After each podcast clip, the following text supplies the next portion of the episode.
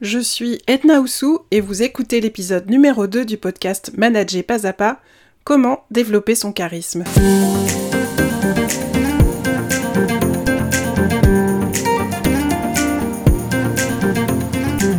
Bienvenue sur Manager pas à pas, le podcast qui booste votre management. À chaque nouvel épisode de ce podcast, seul ou avec mes invités, je vous parlerai d'un sujet autour du management, du leadership et de l'organisation. Maintenant, mettez-vous à l'aise et c'est parti pour l'épisode du jour. Le charisme est un ressort du leadership qui peut s'avérer très utile pour les managers. Pourquoi? Parce qu'il ajoute une aura qui amène rapidement les autres à vous respecter en tant que manager pour ce que vous êtes. Le charisme, ça ne s'apprend pas du jour au lendemain. Du coup, on peut se demander comment développer son charisme. Tout d'abord, on pourrait se demander mais qu'est-ce que le charisme? Le charisme est défini par le dictionnaire comme l'influence sur les foules d'une personnalité dotée d'un prestige et d'un pouvoir de séduction exceptionnel. D'après le sociologue allemand Max Weber, qui est le premier à avoir conceptualisé la notion de charisme, le charisme, c'est l'autorité d'un chef ressentie comme fondée sur certains dons naturels et reposant sur l'éloquence, la mise en scène, la fascination, etc. En fait, pour Weber, le charisme n'est pas un ensemble de qualités individuelles, mais la croyance d'un groupe d'individus dans les qualités extraordinaires d'un leader. Dans l'Antiquité grecque, le charisme se dit charisma. Bref, on va pas euh, s'apesantir sur mon accent grec. Il s'agit en fait d'un don, euh, d'une faveur, euh, d'une grâce d'origine divine. L'idée reçue sur le charisme, c'est que celui-ci relève exclusivement de l'inné. En réalité, il s'agit d'un ensemble de compétences pratiquées depuis l'Antiquité. Le charisme est ancré à la fois dans les valeurs et dans les sentiments. Il s'agit d'une forme d'influence qui est née de l'alchimie entre la capacité à convaincre les autres avec un discours percutant mais rationnel, établir sa crédibilité personnelle et morale, et savoir éveiller les émotions et soulever les passions de son auditoire. Un leader qui maîtrise ces trois dimensions peut alors refléter les espoirs et les idéaux de ceux qui le suivent. Il va donner un sens à leurs actions et leur inspirer de grandes réalisations. Plusieurs études ont montré que le charisme peut être un atout inestimable dans tout contexte de travail. Petit ou grand, public ou privé, et quelles que soient les cultures. Les personnalités publiques en connaissent l'importance. Pourtant, beaucoup de managers et dirigeants n'en font pas usage certainement parce qu'ils ne savent pas le mettre en œuvre ou croient qu'il n'est pas simple à maîtriser. Des travaux de recherche menés auprès de managers en laboratoire et sur le terrain indiquent que toute personne formée aux compétences qui composent le leadership charismatique est susceptible d'exercer plus d'influence, d'inspirer une plus grande confiance et d'être perçue comme un grand leader par les autres. C'est John Antonakis, Marika Fenley et Sue Liecki, qui sont des experts à l'Université de Lausanne, qui ont identifié 12 compétences du leadership charismatique. Ce sont ces compétences, ces 12 compétences, qui ont le plus d'effet et qui fonctionnent dans quasiment tous les contextes. Sur ces 12 compétences, il y a 9 compétences verbales du leadership charismatique et 3 compétences non verbales. Commençons par les compétences verbales du leadership charismatique. La première, utiliser les métaphores, images et analogies. Métaphores, images et analogies aident l'auditoire des intervenants charismatiques à comprendre un message, à s'y identifier et à s'en souvenir. Les métaphores peuvent être très efficaces dans tous les contextes professionnels. Seconde compétence, raconter des histoires et anecdotes. Les histoires et anecdotes rendent les messages plus engageants et aident l'auditoire à se sentir en lien avec l'orateur. Même ceux qui ne sont pas franchement des conteurs nés peuvent y avoir recours de façon convaincante.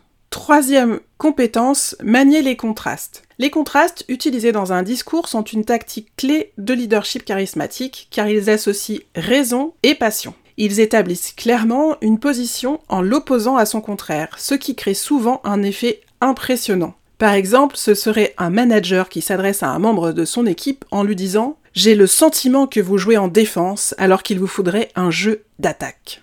Quatrième compétence, poser des questions rhétoriques. Les questions rhétoriques peuvent appeler une réponse évidente ou soulever une problématique à résoudre plus tard. Par exemple, un responsable qui a réussi à motiver efficacement un subordonné aux performances insuffisantes en lui demandant alors, quelle est la prochaine étape? Retourner dans votre bureau vous appuyer sur votre sort ou tâcher de me démontrer ce que vous êtes capable d'accomplir. Cinquième compétence, énoncer une liste à trois volets. Les listes à trois volets condensent un message en plusieurs concepts essentiels à retenir. Pourquoi trois? Parce que la plupart des gens peuvent retenir trois choses. Voici un exemple de liste.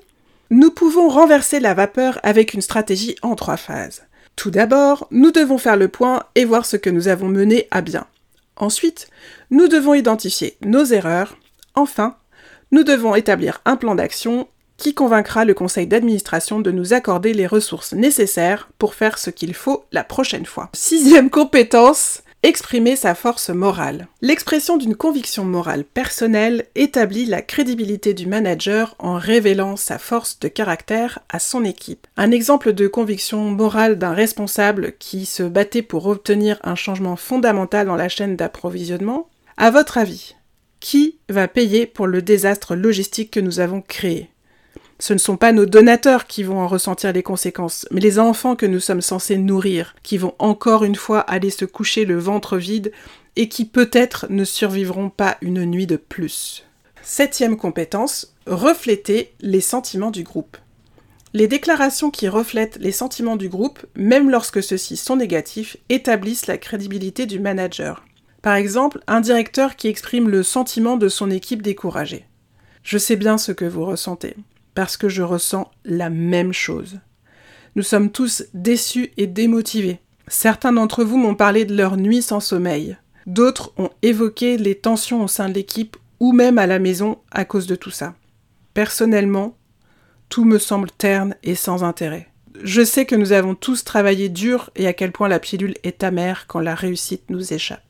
Compétence numéro 8, définir des objectifs ambitieux. La définition d'objectifs ambitieux aide les managers à exprimer leur enthousiasme et à le transmettre à ceux qui les suivent. Compétence numéro 9, transmettre la confiance dans la réalisation des objectifs. Le manager doit également inspirer confiance et transmettre la conviction que les objectifs sont réalisables. Comme le faisait observer Gandhi, je sais que le gouvernement britannique ne pourra plus nous refuser la liberté quand nous aurons suffisamment fait preuve d'abnégation. L'enthousiasme n'apparaît que si le leader est lui-même profondément convaincu que la vision et l'objectif stratégique sont réalisables. Il y avait également trois compétences non verbales du leadership charismatique. La première, savoir moduler sa voix. Et pour cela, il y a des erreurs à éviter, comme euh, un excès de vitesse, un ton monocorde à effet soporifique, un ton professoral qui sous-entendrait je sais mieux que vous, un ton appris par cœur qui donne l'image du bon élève,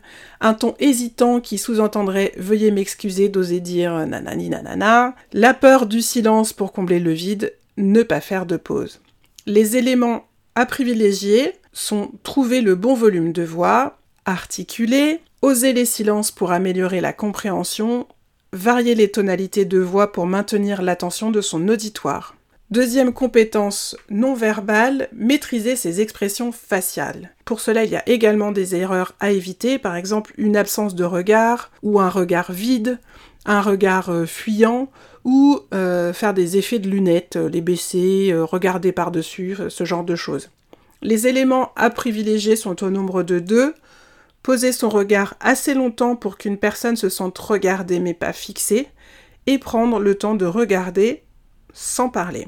Troisième compétence non verbale, maîtriser sa gestuelle et sa posture. 30 secondes suffisent pour établir la crédibilité et cela passe par la posture qui doit être droite et symétrique, les deux pieds légèrement écartés et bien ancrés dans le sol. Assis, il faudra donner la même impression de stabilité. Une posture asymétrique est synonyme de manque de confiance en soi, de manque de sérieux, voire d'instabilité. Une technique pour y arriver, fake it till you make it. Faites semblant jusqu'à ce que vous y arriviez. Donc il faut s'entraîner, quoi, quelque part. Les erreurs à éviter en termes de maîtrise de sa gestuelle et de sa posture les gestes plutôt dirigés vers le bas, les gestes fermés, les gestes imprécis, les gestes les gestes saccadés, les gestes parasites comme euh, se gratter ou se frotter euh, les mains, les gestes répétitifs ou les mains dans les poches. Les éléments à privilégier sont les gestes dirigés vers le haut, les gestes ouverts, les gestes précis, les gestes amples, les gestes volontaires et les gestes variés tout simplement. Voilà, vous connaissez maintenant les douze compétences du leadership charismatique. À vous de jouer maintenant. Prenez le temps de développer progressivement ces compétences euh, pour apprendre à devenir plus charismatique. Ça en vaut la peine. Vous l'avez compris, devenir un manager charismatique, ça demande des efforts et de la pratique. Mais avec euh, le dévouement nécessaire, vous pouvez devenir un leader prospère que les autres respecteront et vers lequel ils se tourneront pour obtenir des conseils. Qu'il s'agisse d'apprendre à contrôler ses gestes ou d'écouter activement ce que son équipe a à dire, le développement du charisme passe par de nombreuses étapes. N'hésitez pas à me dire en commentaire les compétences qui vous semblent les plus difficiles ou les plus faciles à mettre en œuvre. Et c'est tout pour aujourd'hui. Merci pour votre écoute et à bientôt pour un prochain épisode. Pour terminer, si ce n'est pas encore fait, je vous invite à passer le test pour connaître votre style de leadership et pour cela, vous pouvez aller sur le blog www www.managerpasapa.com slash test-leadership. À bientôt